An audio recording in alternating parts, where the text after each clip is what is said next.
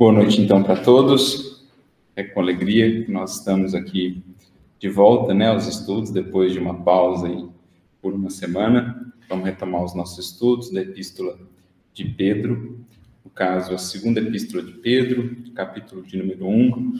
A gente iniciou um trecho que vai do versículo 3 ao versículo 11, e as duas primeiras reuniões a gente ficou no versículo 3, né, no primeiro versículo aqui do trecho, hoje não será diferente. A gente até tinha comentado no final da reunião passada, da última reunião, que a gente ia começar a abordar esse final do versículo 1 para já passarmos depois para o versículo 2, mas a gente entendeu que talvez teria mais material aqui para a gente extrair ainda esse finalzinho do versículo 3, né, no caso, para a gente poder realmente consolidar o que vimos durante todo o versículo aí, para então a gente passar depois para o versículo 2, estudando de maneira mais completa. Então, vou reler aqui, só para a gente recapitular, faz um tempinho, desde que tivemos contato aqui com o texto. Então, na tradução da Bíblia de Jerusalém, nós temos: Pois que o seu divino poder nos deu todas as condições necessárias para a vida e para a piedade, mediante o conhecimento daqueles, daquele que nos chamou pela sua própria glória e virtude. No primeiro estudo, nós nos dedicamos basicamente a estudar aqui vida e piedade, foram os dois temas principais, se a gente puder elencar. E no último estudo, nós nos dedicamos sobretudo a esse aspecto do conhecimento daquele que nos chamou. Falamos muito sobre o conhecimento do Evangelho, mais do que o simples conhecimento, um, um sentido mais amplo mais profundo de apreensão do Evangelho de sentir o evangelho, de sensibilidade do evangelho. Inclusive, a gente debateu muito essa questão do quanto não basta o raciocínio, é preciso envolver ali o sentimento, do quanto o evangelho ele responde à medida que nós a ele ofertamos a nossa paciência, a nossa perseverança, a nossa busca, né? Porque senão a criatura fica muito naquela superficialidade, ou muito presa à forma, ou a, a, superficialidade que ela mesma traz em si é a superficialidade que o Evangelho vai responder a ela, mas na medida em que ela se aprofunda em si, se conhece, sente melhor, aprofunda-se na experiência com Cristo, ela ganha também profundidade de compreensão e de apreensão do texto.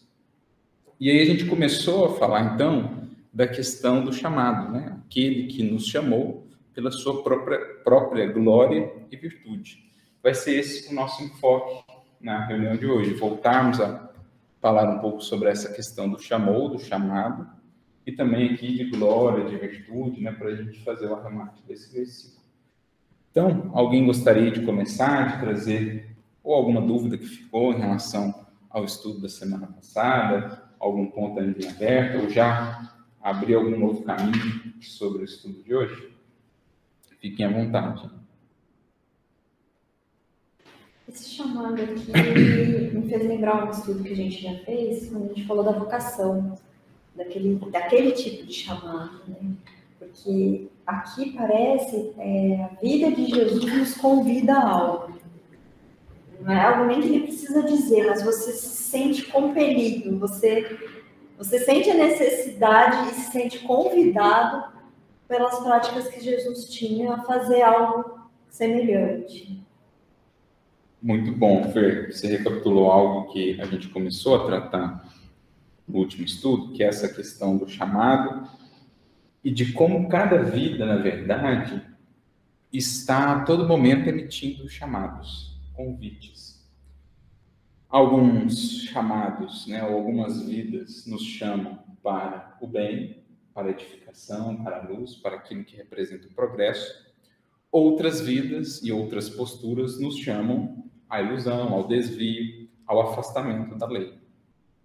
Então, esse é um aspecto sobre o qual a gente vai refletir hoje, meditarmos cada um de nós, isso é algo a ser feito constantemente, diariamente, né? porque dessa lei ninguém foge, a influência mútua a que estamos sujeitos. Somos influenciados e influenciados. Dessa lei ninguém foge, mas nós podemos e devemos fazer duas coisas: analisar o tipo de chamados que aceitamos e analisar o tipo de chamados que emitimos. Isso corre por conta de cada ser.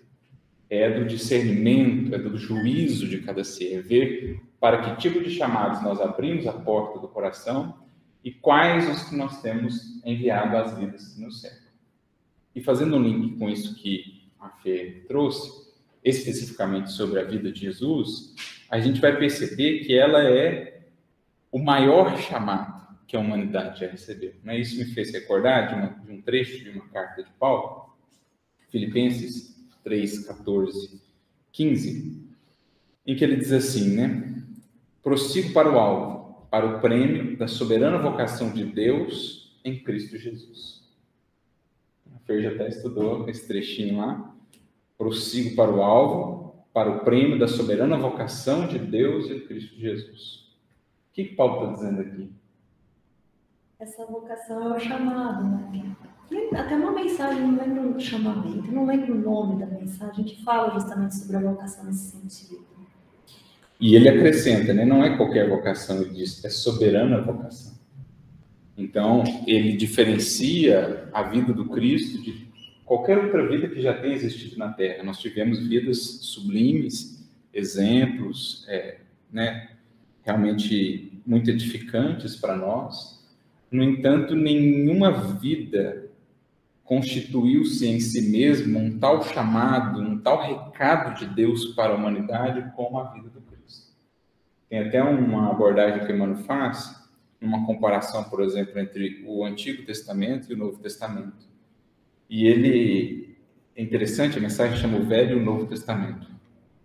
Ele diz assim que o Antigo Testamento contando a história do povo, caminhando pelo deserto, o amparo dos profetas, né, precedendo o caminho de Jesus. Enfim, as criaturas humanas em busca do divino, mas ao mesmo tempo tão humanas ainda nas suas paixões, nos seus equívocos, que se misturavam às coisas divinas. Emmanuel diz que o Antigo Testamento pode ser resumido na busca, enquanto que o Novo Testamento é a resposta. Então, o Antigo Testamento especialmente aquele símbolo ali da, da, do povo em jornada pelo deserto, em busca da terra da promissão, símbolo da humanidade, buscando o norte, buscando a referência, buscando a paz, buscando a comunhão. Com os seus tropeços, com as suas oscilações, com as, as voltas ali em círculo, o povo fica 40 anos andando em círculos né, no deserto, que é bem uma imagem do que nós fazemos muitas vezes na trajetória espiritual. Ao passo que no Novo Testamento nós temos a grande resposta de Deus à humanidade que buscava. Dali por diante, quem quisesse teria rumo. Dali por diante, ninguém mais estaria sem bússola, a não ser que assim o escolhesse, porque o Cristo já havia vindo. Claro que outros emissários já vieram antes dele, depois dele também vieram, são, são referências, né? são, são setas, digamos assim, mas o Cristo é a bússola que nos conduz diretamente ao polo magnético de Deus. Então, ele constitui-se na resposta, ou, antes entendemos assim, o chamado, a soberana vocação, o maior chamado de Deus para a humanidade. Então, é muito bonito a gente pensar nesses termos, né? entender a vida de Jesus, toda a epopeia do Evangelho como um grande convite. Aliás, Jesus mesmo se utiliza dessa imagem, digamos assim, algumas suas parábolas. Por exemplo, ele compara o reino a uma festa, lá nas bodas né, do filho do Senhor, e ele diz que foram enviados emissários, então, a todos os caminhos, a todas as esquinas, a todas as encruzilhadas. E é de fato o que se deu. Com o evangelho vindo ao mundo, se estabeleceu, se abriu esse banquete. E todas as criaturas desde então têm sido convidadas. O que veio depois de Jesus não é senão lembrete do convite. Por isso, Emmanuel a si mesmo se definiu: sou um simples pregador de cartazes, convidando para a festa do rei. Ou reconvidando, chamando de novo para a festa do rei que já está ao alcance de quem quiser nela adentrar. Então, muito bacana a gente pensar nesses termos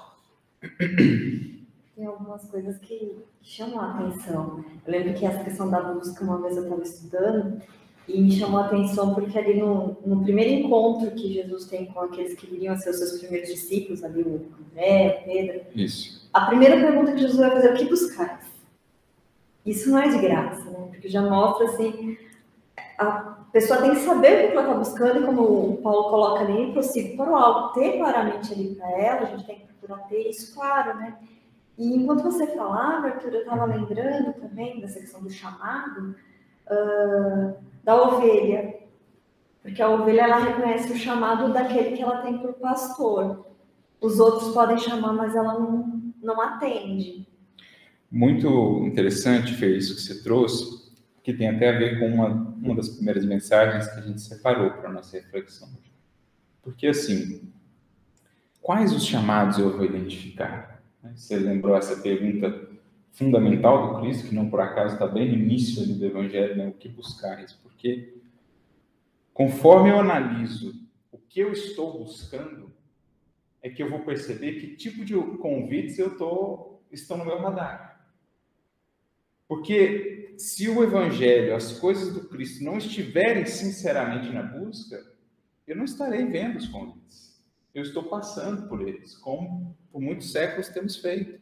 Porque aquele tipo de conteúdo não está, digamos, no meu referencial de busca. Por isso que Jesus diz assim: onde está o teu tesouro, aí estará o teu coração. Ontem mesmo eu comentava sobre isso no estudo do Pão Nosso. Sempre que eu ouço essa frase de Jesus, ou a leio, me vem a imagem de uma bússola. Coração como sendo a bússola, apontando para o tesouro. Só que, diferentemente do que ocorre com a bússola material, na bússola material o, norte está fixado. É o norte magnético, ele não vai mudar, né? a não ser ligeiras mudanças que vão acontecendo né? no tempo e tal. Mas ele está lá, está fixado. Não é algo que você escolha, ela vai apontar para o norte.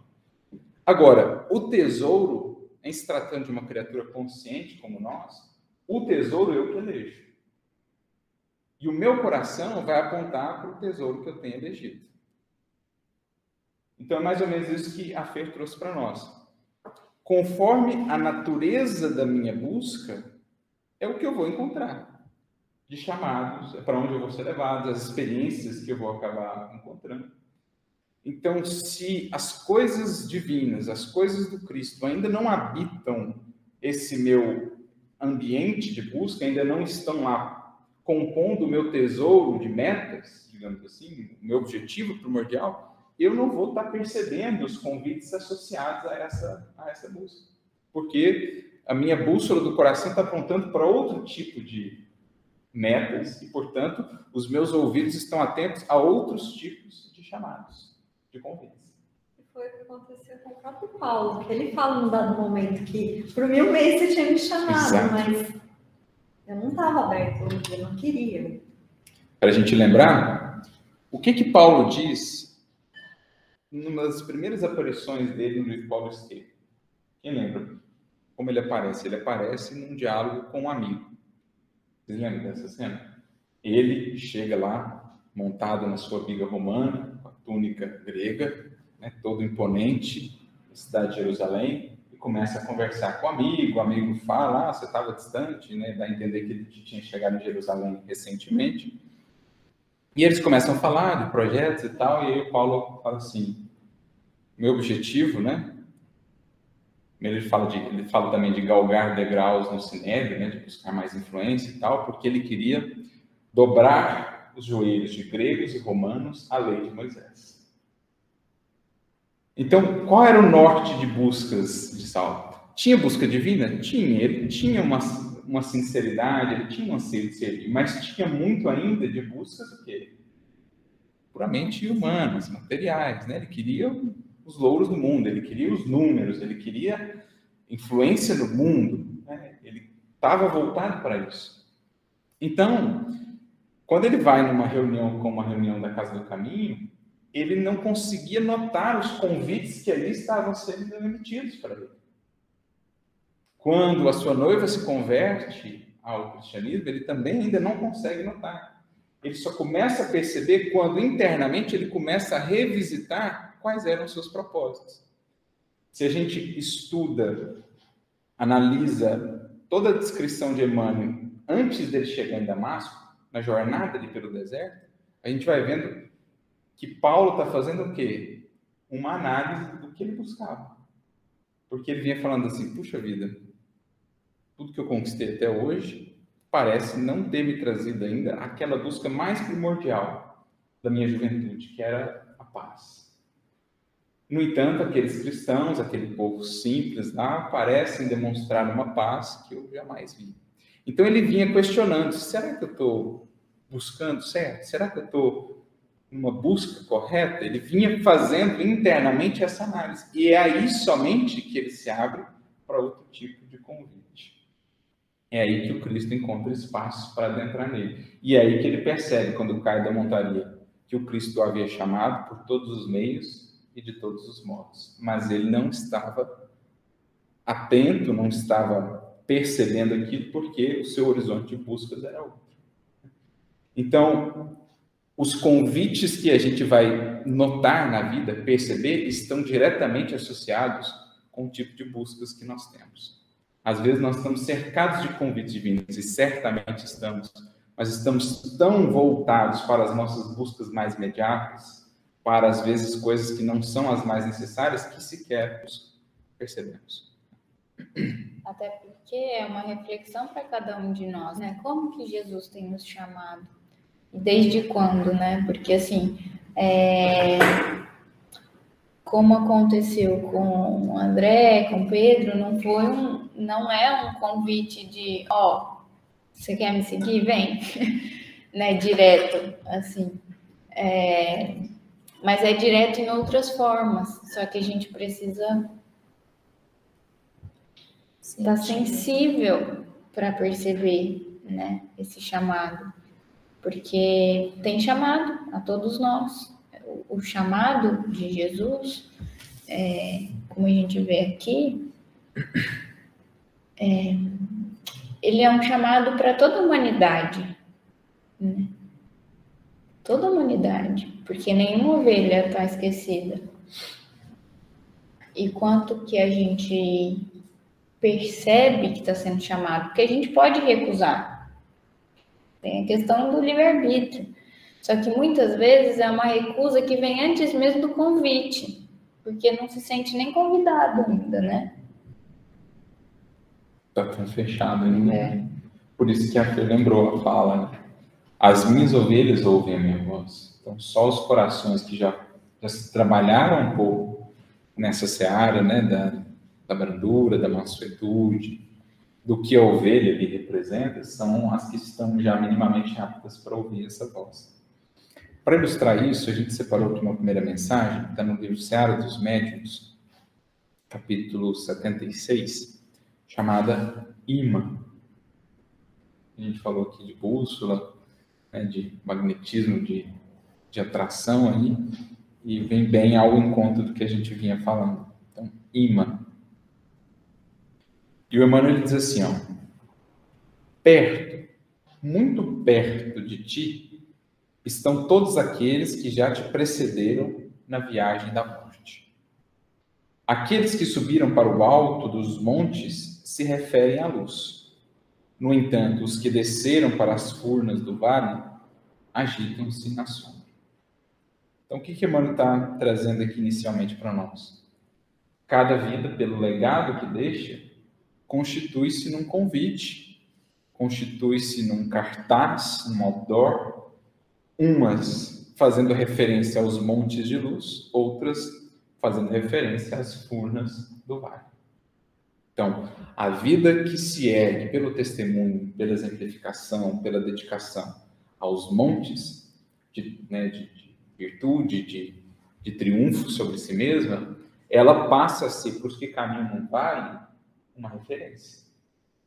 Jesus diz no Evangelho: não se pode esconder uma cidade edificada sobre o monte. A alma que se edificou sobre o monte do testemunho, ela passa, ainda que não queira, mas a vida dela se engrandeceu de tal modo que ela passa a ser referência para aqueles que caminham no vale. E não pode ser escondida. Mas aqueles que desceram também aos, às furnas do vale, muitas vezes deixam pegadas que podem enganar outros corações que acabam aceitando esses caminhos também. E ele continua: Quantos se sublimaram no suor do serviço mostram que vale a pena lutar e padecer para que o bem se faça, e apelam para o bem, porque Deus é amor. Então, essas vidas que lutaram, né, que, como diz aqui, no suor do serviço, mostraram a pena, mostraram que vale a pena lutar e padecer, essas vidas, elas são um apelo para o bem. Para qualquer coração um pouquinho mais sensibilizado. Quando você olha para uma vida, uma vida de um Chico Xavier, você sente um, um apelo, você sente uma força oculta que te chama. Você sente algo que te tira, às vezes, de um estado né, que a gente vai entrando pela rotina da vida, pelas demandas da vida, um estado assim meio catatônico, um estado meio, meio estagnado, meio, enfim, ele, como que nos tira do lugar, como que nos faz respirar e, e lembrar, olha, a vida é muito mais do que esse corre-corre aqui, a vida é muito mais do que essa preocupação com o trabalho, a vida é muito mais do que essa preocupação na família.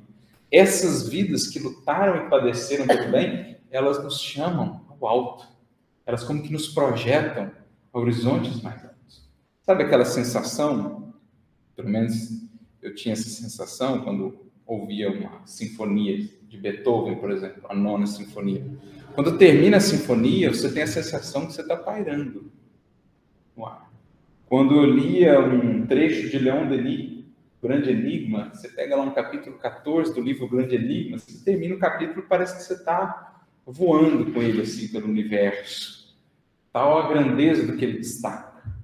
Quando você vê aqueles videozinhos de um minuto do Chico Xavier falando alguma coisinha com alguém, você, você sente aquela emoção tomando conta, você fala, meu Deus, por que, eu estou nesse estado? Por que, eu estou pensando nisso? Por que eu estou fazendo essas coisas?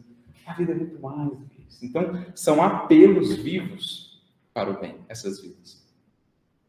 Contudo, os que se agarram às paixões inferiores mergulham-se nas trevas como seres do lodo, e em largo desespero convidam para o mal a que se prendem, fracos, em tremenda ilusão.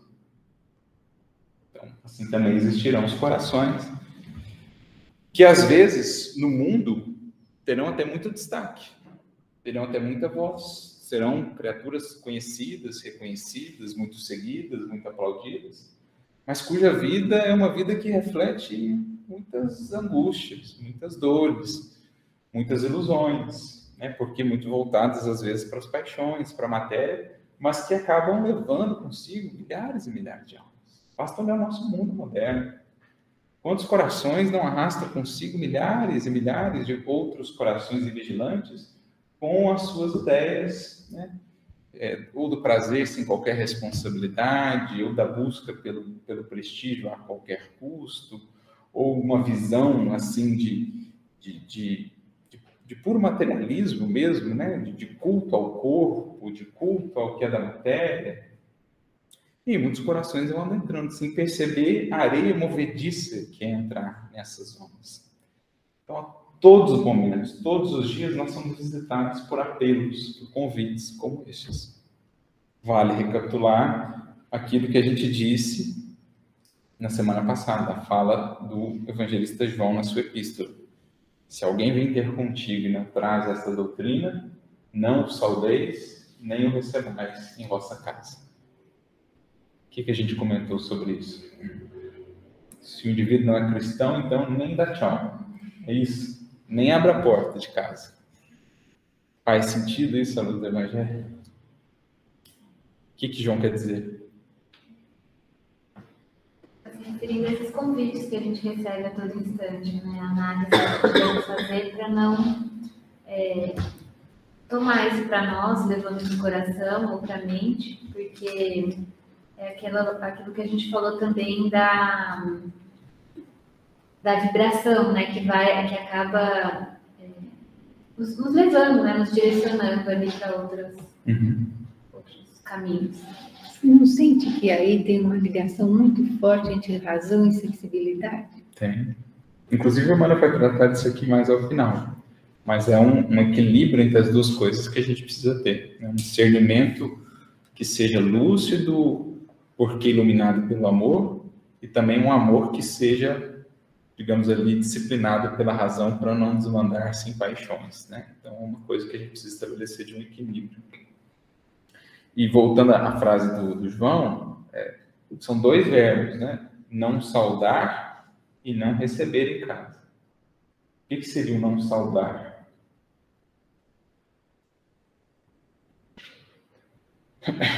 Saudar, você estabelece uma conexão, você reconhece, né? Você dá ali.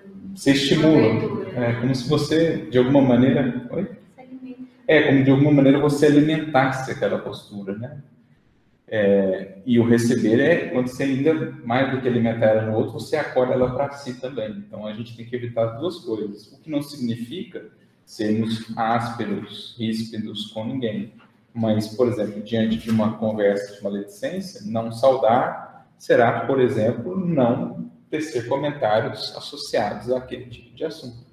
Será, por exemplo, tentar mudar o rumo da conversa para outra coisa, ou destacar um aspecto positivo da pessoa de que se fala ou das circunstâncias. E não acolher, obviamente, será não adotar essa postura dali por diante, né? não trazer isso como prática diária para a nossa vida.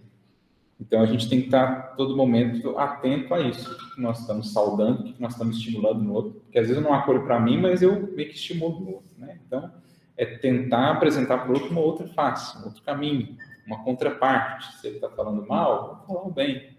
Né? Ou, pelo menos, o silêncio já é uma maneira de não saudar aquilo, de não incentivar aquele tipo de coisa.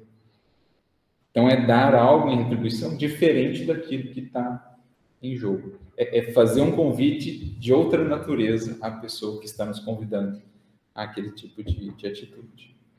Eu lembrei de, um,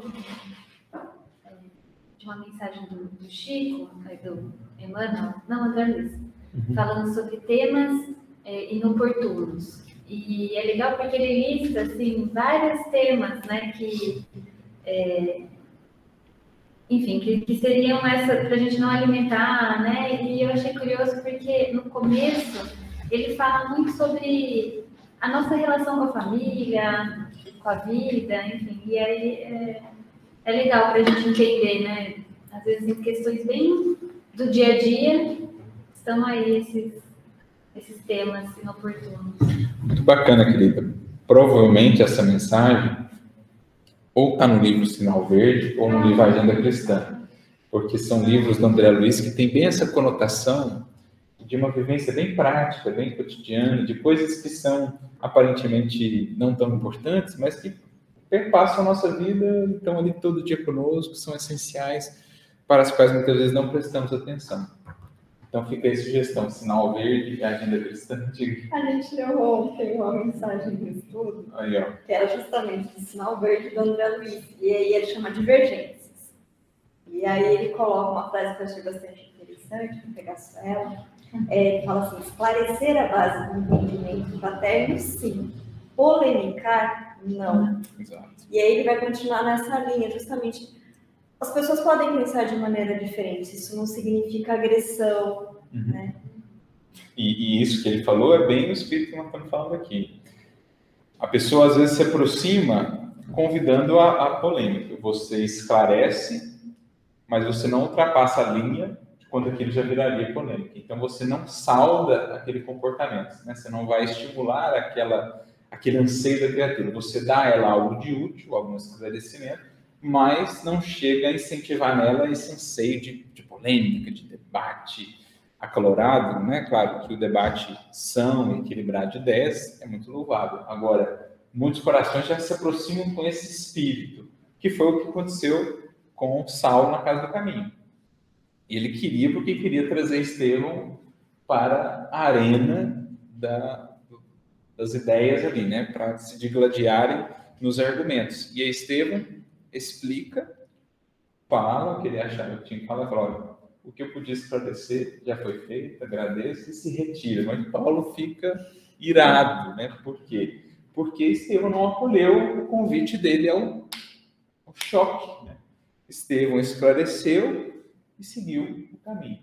Então, é, é bem o espírito que a gente está falando aqui. Ele não aceitou o convite de Saulo para descer aquela zona em que não está se buscando a verdade, em que não se está buscando esclarecimento, está buscando-se satisfação da vaidade do ego. Ele foi até onde podia esclarecer, dali por diante ele falou, daí por diante não é interessante. É do sinal verde. É, né? Voltando aqui para o nosso texto, o Emmanuel diz assim: Todos os que marcharam no extremo auxílio aos outros ensinam de pacientes a converter espinhos em roseirais eternos. Mas quantos desprezaram as criaturas irmãs, no apego desvairado à posse de si mesmos, induzem-te a fazer de rosas passageiras duros espinheirais. Então, algumas almas na vida ensinam a converter espinhos em rosas, outras almas converter rosas em espinhos. E aí vale a análise para nós. A, a, mensagem que a nossa vida está transmitindo a outros é a mensagem que ensina a converter espinhos em rosas ou rosas em espinhos. Não afirmes, sou pedra, nem digas, não percebo. No lar do pensamento estamos todos juntos. Ninguém escapa dessa influenciação. Cada espírito escolhe a força em que se inspira. Aqui está a chave que a gente falava. Onde está o teu tesouro, estará o teu coração. Isto é, o nosso coração vai nos levar para aquilo que elegemos como tesouro. Mas quem elege o tesouro somos nós. Então, cada espírito escolhe a força em que se inspira. Se eu estou voltando a minha mente, o meu coração, para as forças sublimes da vida do Cristo, mais facilmente então eu vou perceber os chamados associados a isso.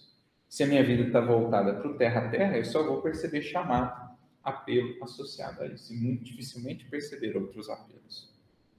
O raciocínio manda, o sentimento guia. Trazes assim contigo o leme do destino escondido na mente, ocultando no peito o impulso que dirige, porque tudo prospera aos golpes do desejo, e o imã do desejo chama-se coração. Tudo que é realização da criatura é algo a que ela vinculou o seu sentimento, o seu coração. Ainda que as criações mais infelizes é porque a criatura vinculou o seu sentimento àquilo por hora, assim como as criações as mais felizes. Então, para a gente entender que a vida como um todo é um grande conjunto de chamados, aceites ou recusas. Todo mundo chamando a outras vidas, outras vidas nos chamando a, a nós mesmos, a nós próprios. E aí, os aceites e as recusas conforme o discernimento e o juízo né, de cada um. É legal também a gente pensar que nessa perspectiva a gente vê que somos chamados a todo instante, mas somos também os agentes do chamamento de outras vidas, assim, né? E aí é, tem uma diferença crucial entre cada um de nós é, e o chamado do Cristo, né? Porque o Cristo nos chama pela glória e virtude, porque nele só existe isso, e a gente vai discutir melhor. Mas nós temos misto, né? Então a gente pode ser agente do, do Cristo, né? Do bem, do Evangelho, quando a gente chama pela virtude, pelo, pelo lado bom que a gente tem, né, que a gente já vive.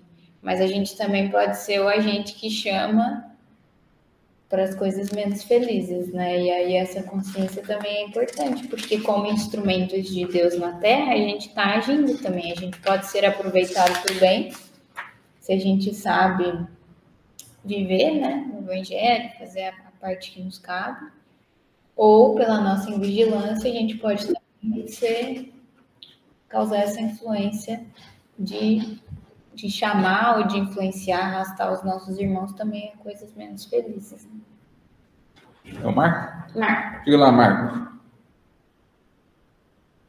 O, o Arthur e Flávia, então, eu eh, vendo isso, tudo que vocês estão falando, lembrando do pensamento e vida, quando tem lá a sugestão, tem uma parte que ele fala, né, que a sugestão é acontecimento de toda hora na vida de todos os seres com base na reflexão mental permanente. Eu fiquei pensando, tudo isso que nós estamos falando não é só na, no plano dos encarnados, é também, né, com relação principalmente ao mundo espiritual que a gente atrai ou é, tanto para o lado bom quanto para o lado ruim, né? Sem dúvidas, amigo. É que a vida no seu conjunto, né, como um todo, os dois planos interagindo a todo momento, diretamente. É, talvez essa, essa influência do mundo espiritual ainda mais marcante até do que a, temos aqui entre nós encarnados. Né?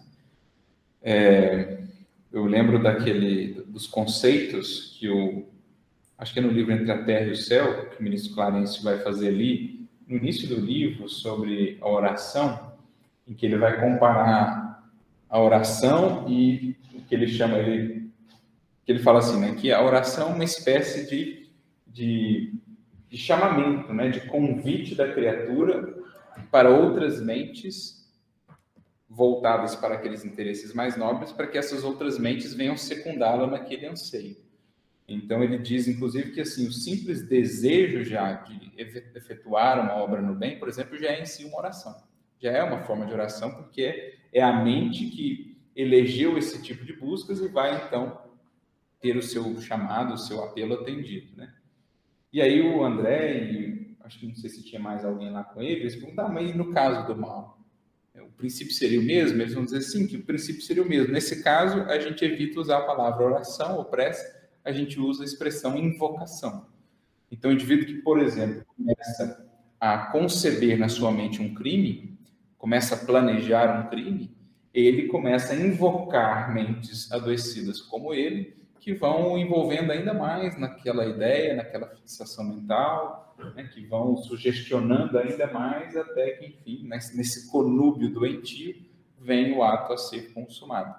Então, o princípio é o mesmo, eles só mudam a palavra. Nesse caso, a gente evita usar a palavra prece, né, porque tem um, uma conotação mais sublimada, então a gente usa a palavra invocação, por exemplo.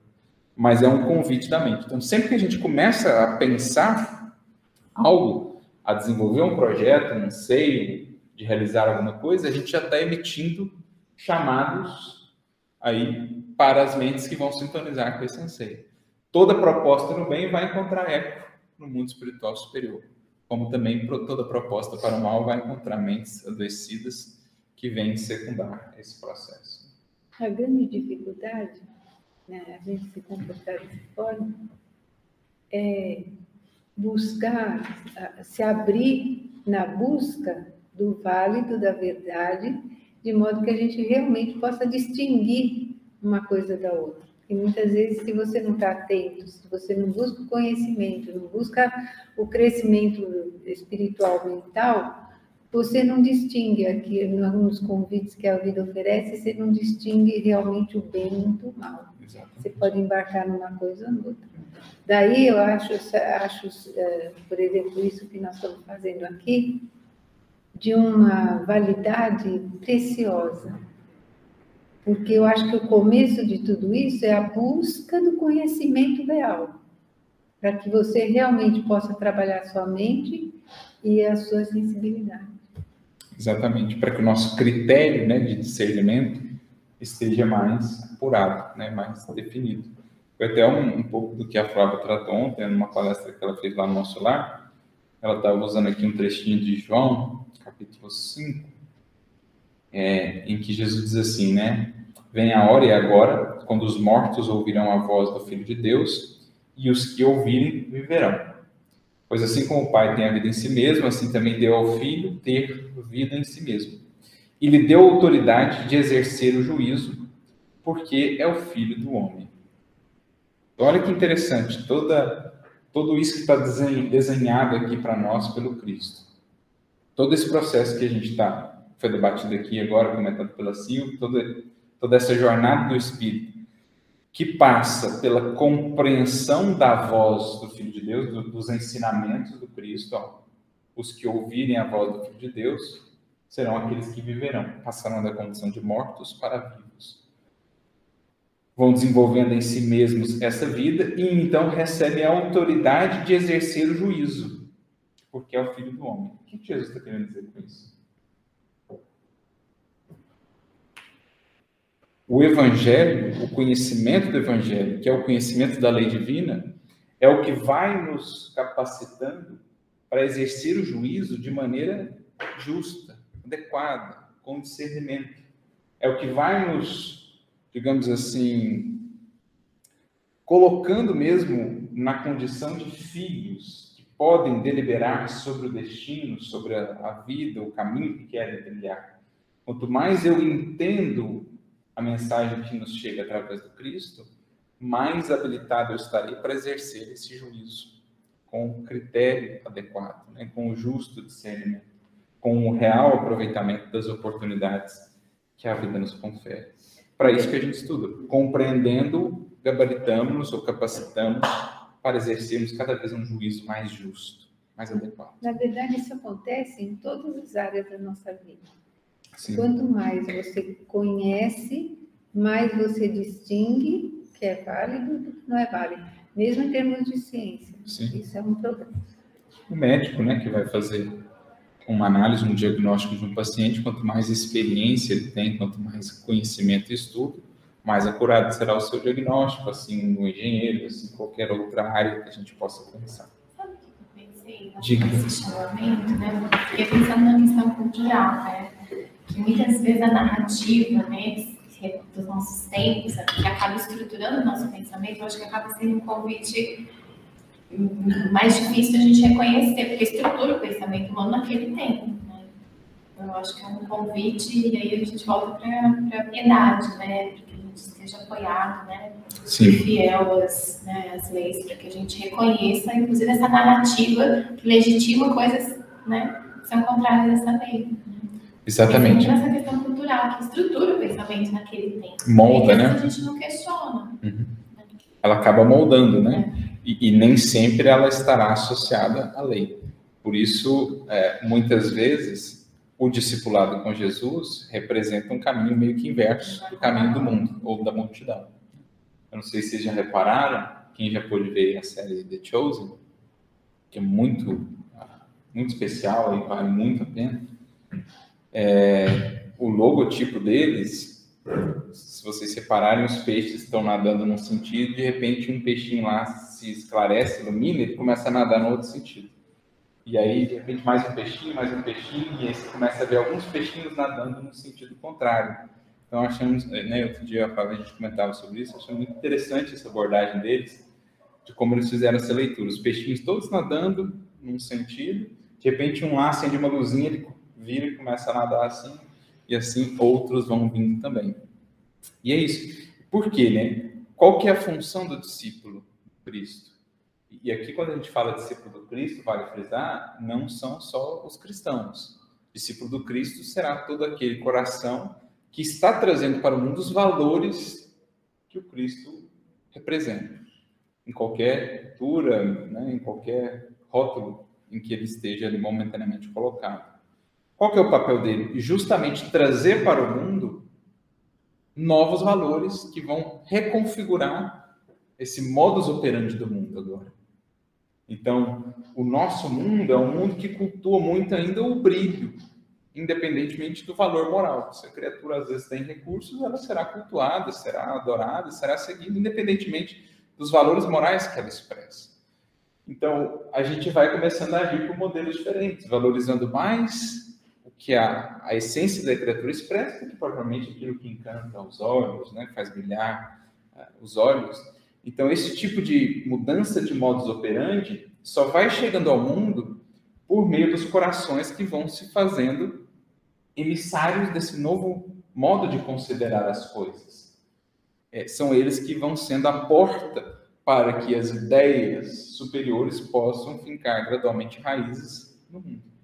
Por isso, aquela ideia que está lá no final do Evangelho, no livro de Apocalipse, o último deles, que fala assim, já no, no encerramento, né, que a, a Jerusalém de cima descerá e fincará raízes ou bases no mundo. O que, que eles querem dizer com Jerusalém de cima?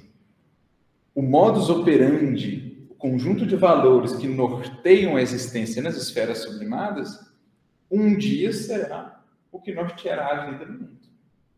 Então o reino de Deus estará implantado. Mas para isso é preciso o quê? Que isso passe a vigorar primeiro em cada coração. E cada coração que passa a, nortear, a conduzir-se por esses valores, ele passa a emitir apelos diferentes para as vidas. Olha, a felicidade não está tão baseada nisso. Veja o caso daquele indivíduo lá. Veja como ele era tão feliz, como ele era tão pleno, com buscas completamente diversas dessas que a gente quase que é, é moldado a seguir. Então, isso começa a criar brechas né, no modelo que vai sendo então transformado. Daí, uma outra coisa que deveria preocupar todo mundo, na verdade, às vezes passa despercebido, a importância da educação.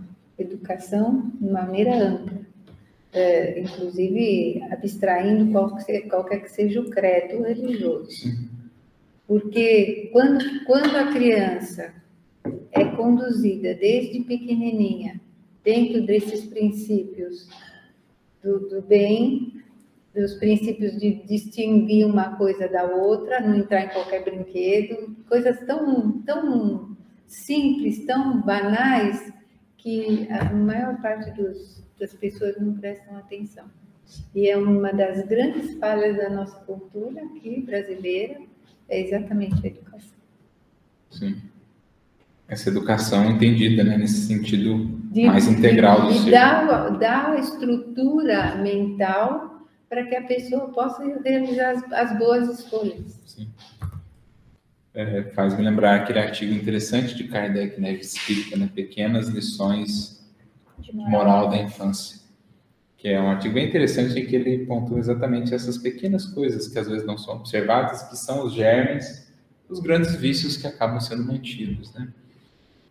Então, aproveitando, fazendo uma conexão de tudo que a gente já falou até aqui sobre o chamado e essa mudança de modelo que a Terceira trouxe para a gente agora, é, eu me recordei aqui de uma mensagem que está no livro Abrigo, capítulo de número 8, chamada Na Intimidade do Mestre, em que é, Emmanuel vai trazer uma espécie de conto para nós que vai falar ou explicar, então, qual é esse grande chamado de Jesus para os discípulos. Como a gente comentou aqui, serão chamados a ser no mundo agora aqueles que apresentam uma outra face. O que é apresentar outra face? A gente pensa só no. Ah, levei um tapa aqui, apresentou. Não, outra face é, é outra, outra versão, outro modelo, outro modus operandi que a criatura não conhecia. Tá? Então, diz aqui a mensagem: ó, porque o aprendiz perguntasse ao mestre o motivo pelo qual fora chamado ao seu campo de ação, respondeu o Senhor compassivamente. Então, teve lá um aprendiz, um discípulo, que chegou para o mestre e perguntou: Mas por que, que eu fui chamado aqui ao seu campo? Qual é a essência desse chamado? E aí o Senhor responde: ó, De certo, não foste convidado a criticar, porque para isso a terra dispõe daqueles que transitam entre a malícia e o azedume.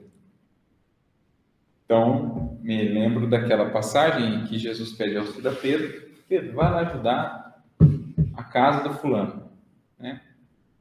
Pedro vai lá, aí tenta, começa a tentar ajudar ali, vê, não, o fulano tem esse problema, a esposa do fulano tem esse esse problema, o filho está transviado, a filha também está perdida, ele começa, ele vai ficando Aí chega uma hora e fala: não dá, não tem possível, nessa casa não tem jeito. Ele volta para Jesus. E aí, Pedro, como foi lá? E aí, Pedro, oh, mas lá, lá não dá para ajudar. E aí começa a listar: Fulano tem isso, faz isso, aquilo lá. A mulher dele faz isso, isso, o filho também. E aí Jesus ouve tudo pacientemente e fala assim: Mas disso eu já sabia, Pedro. Se eu te mandei lá, justamente para que né, você pudesse apresentar um outro caminho, né? pela paciência pela compreensão. Então, assim, dos problemas do mundo, Jesus está muito ciente, gente. Não tem que ficar lembrando ele disso. Se a gente está diante do problema, não é para falar, mestre, está vendo aqui, ó, ele está com esse, esse problema, ele já sabe. Se você está diante dele, é porque ele está pedindo implicitamente para você. Que você pode apresentar de diferente aí nesse contexto, onde está todo mundo criticando, seja você o da palavra da esperança. Onde está todo mundo azedo, reclamando da vida, sem parar, sem medidas, seja você aquele que destaca algo de positivo no dia, na vida, nas circunstâncias. Né? Com certeza não foste trazida a revelação para apedrejar o próximo infeliz, porquanto para esse fim a crueldade ainda campeia no mundo, usando corações cristalizados na indiferença. Indiscutivelmente não foste citado para fortalecer a ingratidão e a calúnia, de vez que para estendê-las a humanidade ainda conta com milhares de criaturas entregues à leviandade e à maledicência. Então, para esse exército não está faltando combatente, está faltando para as fileiras né, de outra frente de atuação. Sem dúvida, não foste convocado para descobrir as cicatrizes e as chagas de nossos irmãos, porque para esse mistério possuímos a legião daqueles que se mobilizam na procura do mal. Chamei-te para abençoar onde outros amaldiçoam, para justificar onde muitos reprovam, condenam. Busquei-te para auxiliar com a boa palavra onde o verbo envenenado espalha o fogo e fel. Convidei-te para socorro aos ausentes, necessitados de entendimento e compreensão. Trouxe-te a verdade para que as feridas de nossos semelhantes encontrem bálsamo e para que a doença deles receba em ti remédio salutar. Concitei-te para que haja fraternidade onde a separação ainda persista, para que a paciência brilhe contigo onde brade a revolta, e para que a esperança não se apague onde corre, desapiedado sopro frio desânimo. Ninguém te chamou para avivar entre os homens o incêndio da perversidade, do egoísmo, da violência e do ódio, mas sim para que a bondade infinita do céu em ti encontre justo sustentáculo para exprimir-se no mundo com o esplendor que lhe é próprio. Se aspiras, portanto, à condição de escolhido para a vitória com as leis divinas, abandona as exigências do espírito de domínio que porventura ainda vibrem por dentro de ti. E fiel aos compromissos que abraçaste no Evangelho renovador, sentirás na intimidade do coração a felicidade suprema do amigo fraternal que acende em si próprio o fulgor da luz celeste. Foi então que o aprendiz penetrou o santuário de si mesmo e passou a meditar. São Francisco. É, é a mesma coisa. Mesmo espírito, né? De, de contraste, de outra face. Onde houver ódio, leve amor. Onde houver mentira, que eu leve a verdade. É, é, é, bem a compreensão de que a sombra não se combate digladiando-se com ela, mas acendendo a luz. É, Paulo mesmo na sua epístola diz que ele não está ali para para socar o ar, é mais para acender a luz. E muitas vezes a gente fica tentando eliminar a sombra nos mesmos moldes em que ela age e a gente apenas a multiplica ou se exalta. Ao passo que uma simples luz acesa, já um, simples gesto de gentileza, talvez, eu seria capaz de afastar muito das sombras que nos envolvem. Tranquilo a questão do chamado, mais alguma coisa? E a glória e a virtude?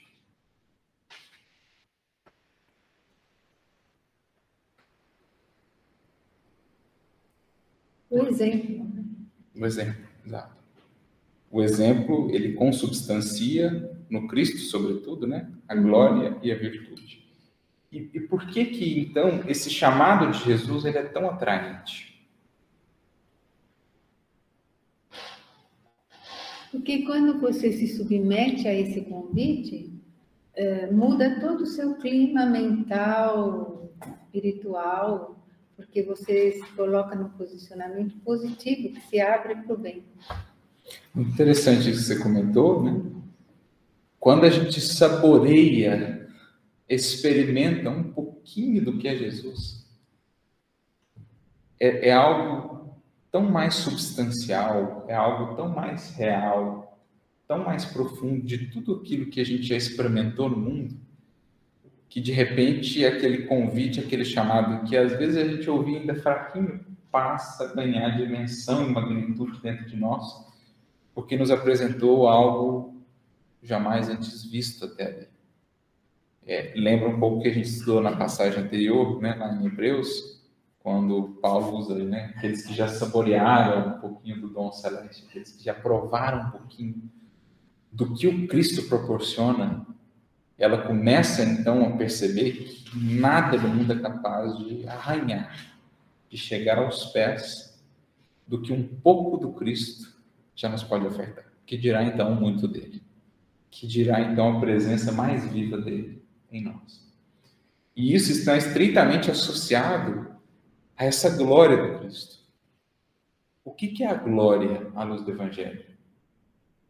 Porque até aqui, vale frisar, o que, que a humanidade tem perseguido ao longo dos séculos? Boa parte de nós. Glória do mundo.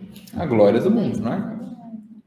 A glória do mundo. Seja a glória do poder, a glória do prestígio, a glória da fortuna, a glória do prazer, são formas de glorificação no mundo que receberam um nome bem propício, vanglória. Quando a gente fala vanglória, está ali van e glória, glória van. Ah, vangloriou-se. Né? Existe o vangloriou-se de suas conquistas. Exatamente isso. Vangloriou-se. Né? Gloriou-se de maneira vã. É isso que a gente tem buscado milenarmente.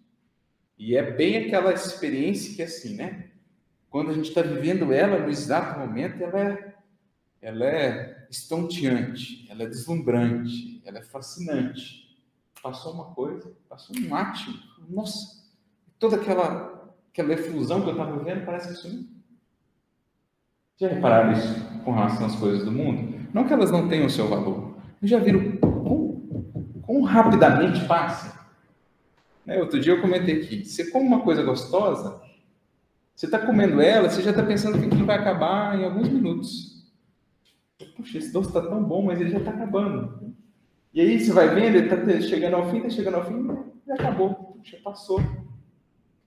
Você conquista lá um título novo, bacana, valeu, né? Sobretudo pelo esforço, é algo de mais longo prazo e tal. Mas o título mesmo, os aplausos mesmo, Passou uma semana aquilo já. Então, a gente tem perseguido miragens. É o que a gente vai percebendo. A gente tem tentado abraçar a bruma da manhã. Agora, quando a gente começa a entender o que é que é a glória do Cristo, e mais do que isso, senti-la, aí tudo começa a ser redimensionado, reconfigurado dentro de nós, como a Silvia disse. Metas, valores, clima mental. Porque o que, que é a glória do Cristo? Ou a glória cristã? Eu penso em glória, eu penso em auge, assim, eu penso em algo, não sei, que resplandece, que. Ah, que, mesmo, que ilumina mesmo, assim. Eu penso em auge. Eu acho que seria uma nutrição espiritual, de fato, né? Porque a gente acha que nesse caso, quando eu acho que o espírito, eu acho que está muito ligado à qualificação espiritual e à evolução do espírito, porque chega um momento que a alma ela clama por algo que não está mais aqui.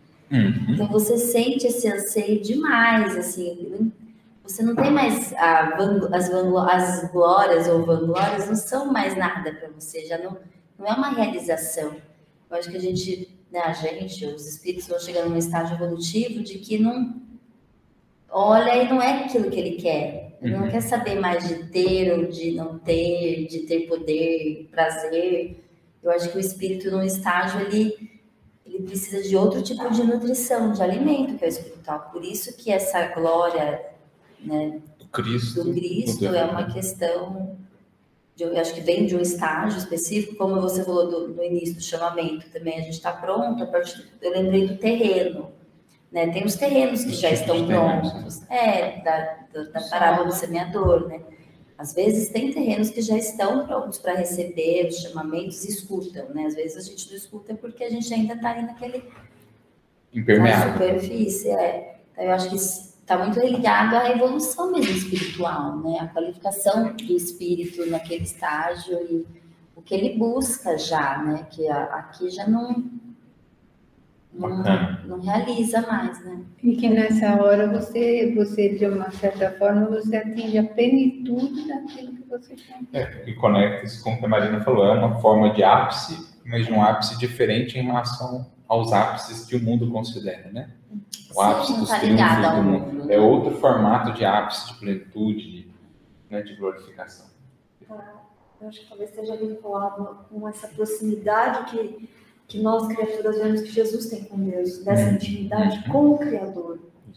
Eu ia falar exatamente isso, Fê. Eu penso na glória como uma conexão direta com Deus. Eu pensei na fonte, chegar na fonte. Na fonte, ótimo. Do que é do outro, do que de que eu acontecer de novo. né? Eu que passo a, a expressar, né? Então, muito bacana, né? Todas essas visões, elas meio que vão se conectar mesmo nessa, nessa visão de glória que a gente vai ter. A gente pode- poderia traduzir de várias formas, mas uma- uma- um entendimento que a gente poderia ter é exatamente esse. É expressão do divino, né? Então, vou trazer aqui algumas frases de Jesus para a gente considerar, fazendo as conexões. Jesus diz assim, Nisto é glorificado meu Pai, que deis muitos frutos. Olha que frase interessante. O meu Pai, Deus é a glória, ele não precisa, né? Deus é a glória, Deus é a vida, Deus é tudo. Mas Jesus diz: Nisto é glorificado meu Pai, que deis muitos frutos. Como dizer assim, que Deus, o que ele mais se compraz é ver os seus filhos expressando o potencial que trazem na forma de semente virando fruto. E naturalmente ele se expressa então por meio dos seus filhos.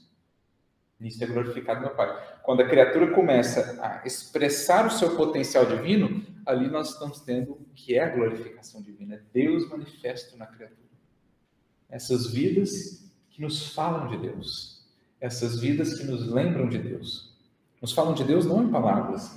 Você olha para a vida da criatura, você sente um, um calor, um acolhimento, uma força, uma inspiração, uma emoção, um toque, porque ela está expressando algo do divino, ela está sendo um canal do divino.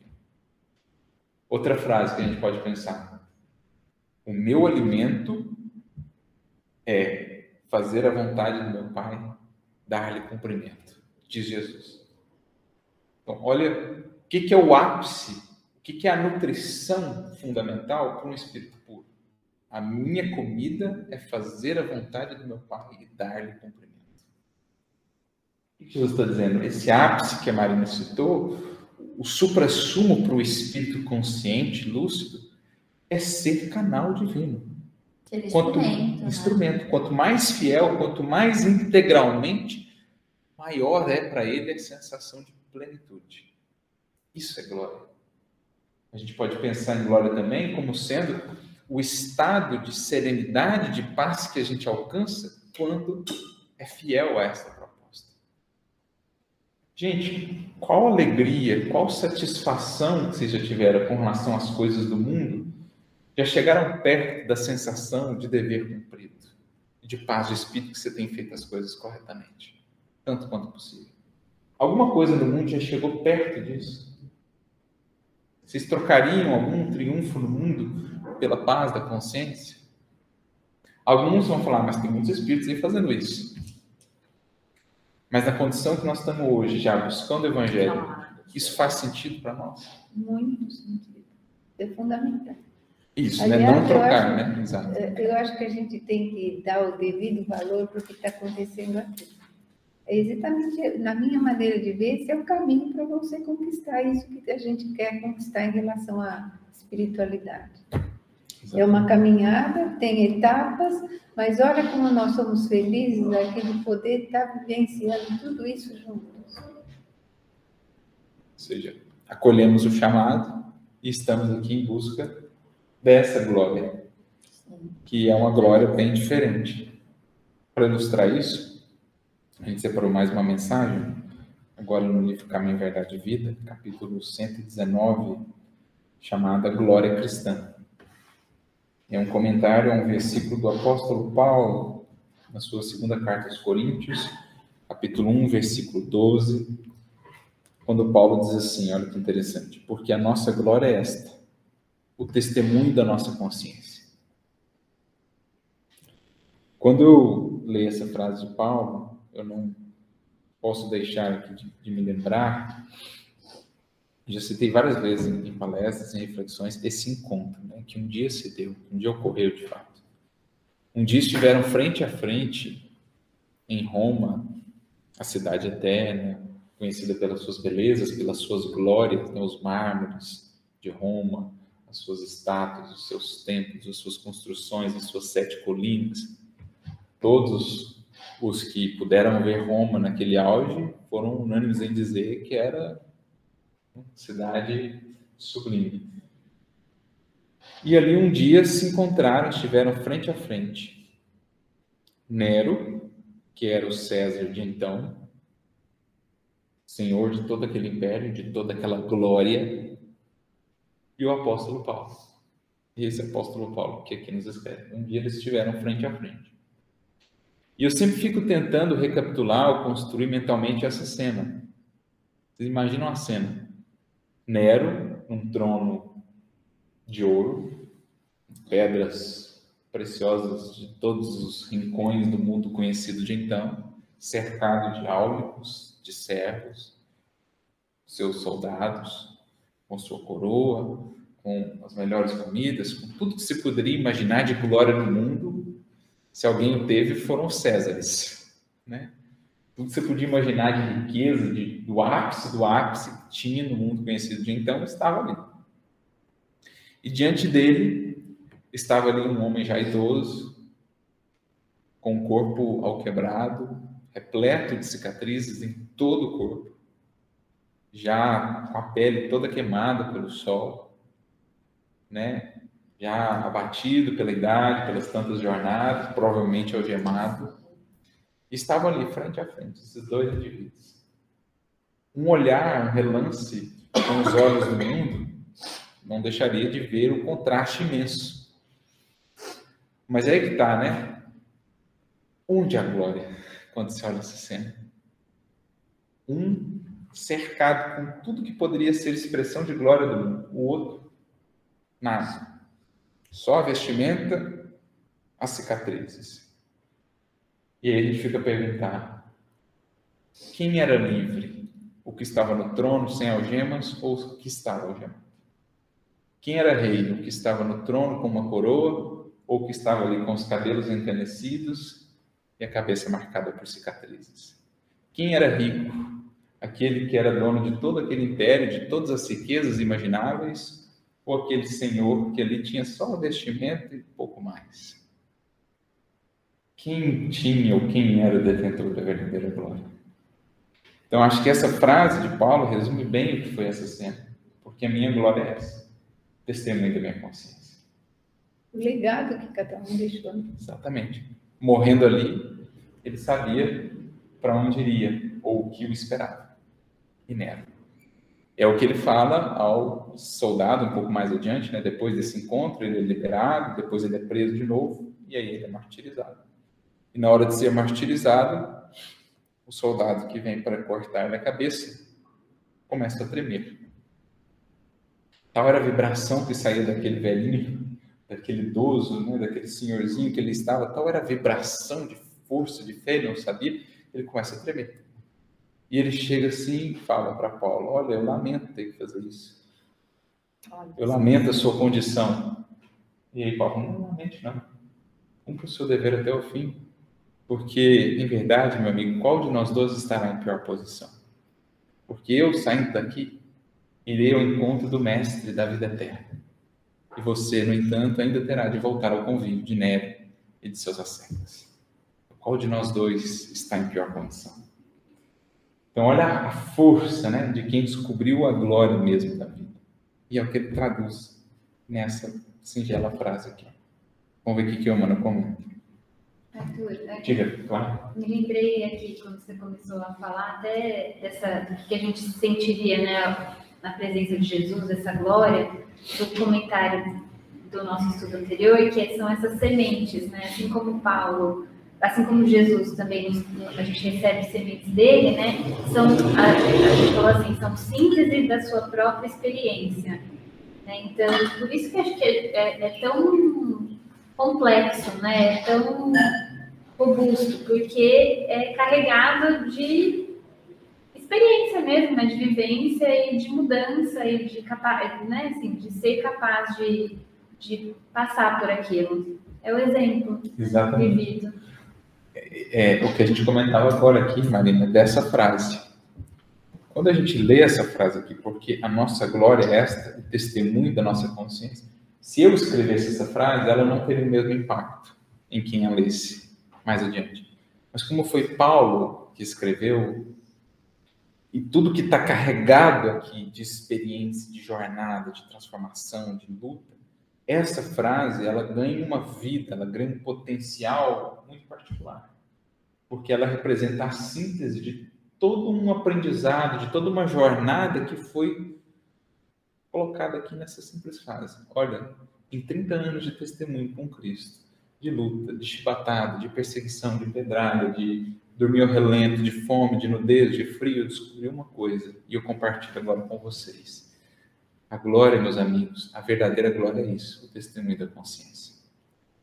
Então essa frase, ela não se limita a isso aqui. Ela como que sai daqui e ela penetra cada um de nós com um vigor, com uma força, um potencial que representa tudo que ela sintetizou, tudo que ela digamos assim, o resultado que ela foi de todo esse processo. Por isso, desde a primeira vez, né, pude ler as cartas de Paulo, a sensação que tinha sempre era essa, assim, mas por que parece que essas frases elas são mais vivas, mais impactantes do que as frases que eu leio em um outro livro, por exemplo? Porque parece que esse livro ele, ele é mais ele é mais marcante do que outro livro que a gente lê, porque aqui nós estamos falando do, do ápice é, que a humanidade recebeu, tanto do Cristo diretamente, como dos seus colaboradores mais diretos. Né? São os convites mais eloquentes que chegaram até nós. Então, o comentário de Emmanuel diz o seguinte: ó, desde as tribos selvagens que precederam as organizações das famílias humanas, tem sido a Terra grande palco utilizado na exibição das glórias passageiras. Se a gente voltar aos períodos mais remotos aí da humanidade, a gente vai ver que tem sido um palco, como diz aqui Emmanuel, né? de um modo geral, muito tem sido um palco, tem sido um grande teatro em que se encenam ali as epopeias mais expressivas em torno de glórias do mundo, em torno de glórias humanas. Por dinheiro, por poder, por prazer, já se cometeram inúmeros, inúmeros crimes, atrocidades, guerras, e que a gente possa imaginar, para que a criatura depois tivesse de deixar tudo aquilo no túmulo e adentrar em longos processos dolorosos de reparação. Então, secularmente tem sido assim, claro, já com exceções né, dos espíritos que foram despertando com o tempo, mas é, tem sido mais ou menos assim. Esses dias mesmo a gente revia aquele filme Cruzada, né, com Orlando Bloom, é um filme bem interessante. E, e, aí tem uma cena no final lá assim, está retratando a briga, né, por Jerusalém. Briga por, pela Jerusalém material, não pela Jerusalém espiritual, né? E aí os sarracenos, né, os, os, os muçulmanos vêm vindo ali para um, um ataque final. Na verdade, eles vão fazer um acordo de paz. Alguns cristãos resistiam à tomada da cidade. E aí eles estavam em menor número e tudo mais, e eles aceitam o, o acordo ali, a oferta de, de paz de Saladino, né, que foi um espírito muito interessante, Saladino. E, e aí o, o que estava é, orientando os cristãos ali, né, coordenando as defesas da cidade, ele perguntou: o que, que vale Jerusalém? E aí o Saladino responde assim: nada. E anda um pouquinho, e depois volta e diz: tudo. Ele diz ao menos nada e tudo, né? o porquê, né? A gente ficou ali séculos digladiantes por aquela cidade, por aquele sítio geológico, por aquele sítio físico material. Se a gente analisar de um ponto de vista por nada mesmo, né? Pelas buscas das glórias humanas, das coisas humanas. Mas no fundo, por detrás disso, tem um anseio mais profundo, que não bem compreendido era traduzido na busca por aquela coisa material. No fundo, tinha um anseio da parte dos cristãos pelo Cristo, da parte dos muçulmanos ali pela vivência né, de Maomé, do que, do que a, a, o islamismo propõe, dos judeus também, né, por tudo aquilo que representa para eles. Então, assim, toda essa busca desenfreada nossa por glórias do mundo, na verdade, traduz essa incompreendida busca da criatura pela glória real por não saber onde ela está, o que ela é, a gente segue buscando poder, prazer. e fazendo tudo para conseguir algo que nos satisfazesse, até o momento que cada um haveria de despertar e perceber: não é aqui, não é isso, é algo além disso. E é isso que a gente está buscando. A concorrência intensificou a procura de títulos honoríficos transitórios. O mundo, desde muito, conhece glórias sangrentas da luta homicida, glórias da avareza nos cofres da fortuna morta, do orgulho nos pergaminhos brazonados e inúteis, da vaidade nos prazeres mentirosos que precedem o sepulcro. A ciência cristaliza as que lhe dizem respeito nas academias isoladas, as religiões sectaristas nas pompas externas e nas expressões do proselitismo. Até mesmo na religião, a disputa pelos números ou pela imponência, né, pela influência pelo poder. Num plano onde campeiam tantas glórias fáceis, olha só, Emmanuel vai dizer que todas essas glórias são fáceis. O indivíduo que lutou lá a guerra, mas não foi fácil para nós. Né? porque não entendeu ainda o que é conquista real. Num plano onde canteiam tantas glórias fáceis, a do cristão é mais profunda, mais difícil.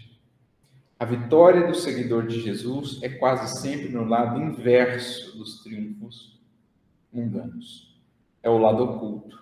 Raros conseguem vê-lo com olhos mortais. Da mesma forma que o convite Raros conseguem realmente ouvir o convite é, profundo que o Cristo emite. Entretanto, essa glória é tão grande que o mundo não a proporciona nem pode subtrair. É o testemunho da consciência própria transformada em tabernáculo do Cristo. Por isso o chamado de Jesus é tão eloquente, porque a partir do momento que eu tenho a primeira experiência de sentir a consciência transformada em morada do Cristo, a presença dele em mim e a paz que isso gera, a plenitude que se proporciona, nada no mundo mais se compara a isso. E é tão grande essa glória, diz ele, né, que o mundo nem pode dá-la, como também nem pode tomá-la. No instante divino dessa glorificação, deslumbra-se a alma ante as perspectivas do infinito é que algo de estranho aconteceu aí dentro, na cripta misteriosa do coração. O filho achou o seu pai em plena eternidade. Essa é a glória. O filho que acha que encontra o pai em clima agora de eternidade. O espírito que já não é mais cidadão do mundo, do Brasil, de São Carlos. O espírito que se vê imerso agora na eternidade, em busca e na presença do Pai. Isso é a glória cristã. Deu para entender um pouco? Ou para sentir, pelo menos?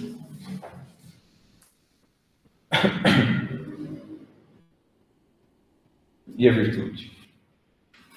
Quase que são a mesma coisa aqui, né? Se a gente parar para pensar, a glória e a virtude vão se fundindo numa coisa só. Só a glória é real, onde há virtude, a virtude do dever cumprido, a virtude da honestidade, da humildade. Isso que é a verdadeira glória. Os frutos que o Espírito produz. Nisto é glorificado meu Pai, os frutos, a virtude.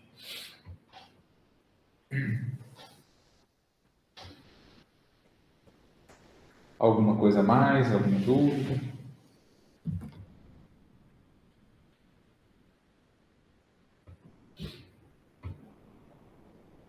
Por isso, a gente volta lá à piedade.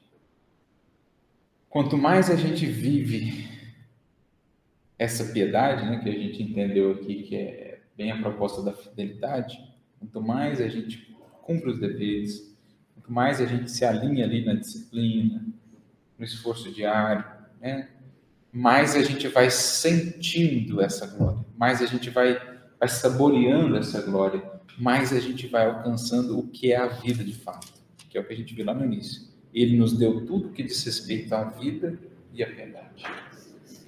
Daí nosso esforço diário, seja do estudo, seja da reflexão, seja do esforço de aplicação.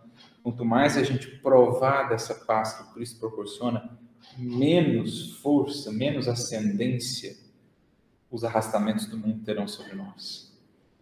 Mais baixos serão os chamados do mundo, mais alto ecoará o chamado do Cristo em nossas vidas. Por isso é algo a ser cultivado. A força que a gente passa a ter, a disposição que a gente passa a ter. Né?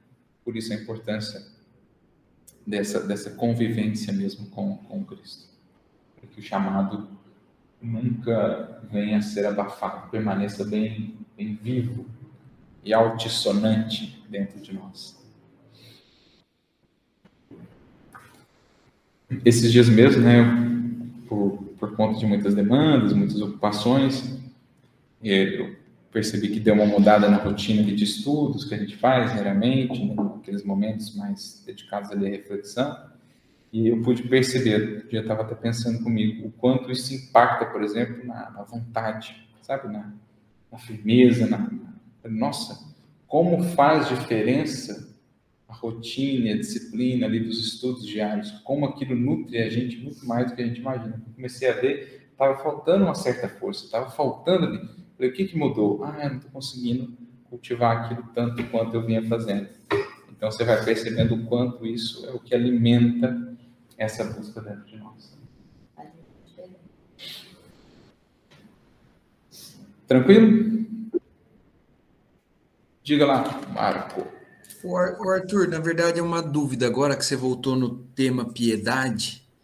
É, recentemente eu estava passando por uma das questões do livro dos Espíritos, aquela que fala sobre os funerais.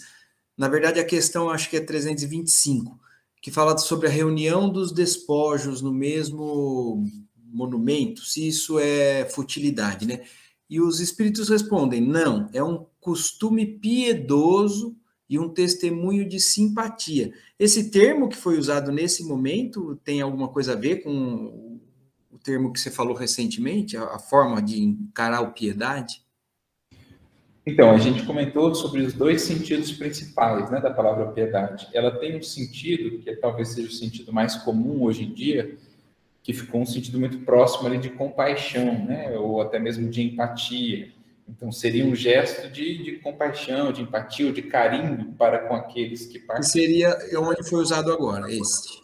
É. Agora, o sentido mais original da piedade é o sentido do, da vida pia, né?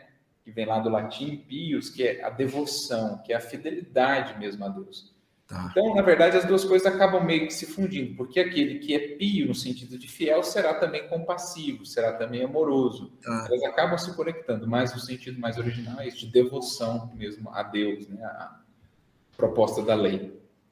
Joia. Então é isso, meus queridos. Por hoje nós ficamos aqui. Enfim, concluímos o primeiro versículo desse trecho, depois de três estudos. E na semana que vem, então, a gente passa ao próximo versículo, que é o versículo número 4. E aí a gente vai vendo. Se achar que, é preciso dois estudos, a gente divide ele. Senão, a gente faz na semana que vem já todo versículo. Mas vamos vendo. Então, a gente encerra por hoje aqui, agradecendo mais uma vez aí a presença, a participação de todos que nos têm acompanhado de seus lares. Que o Cristo siga nos inspirando sempre. E se ele assim nos permitir, na semana que vem, nós estamos aí de volta para mais um estudo. Grande abraço.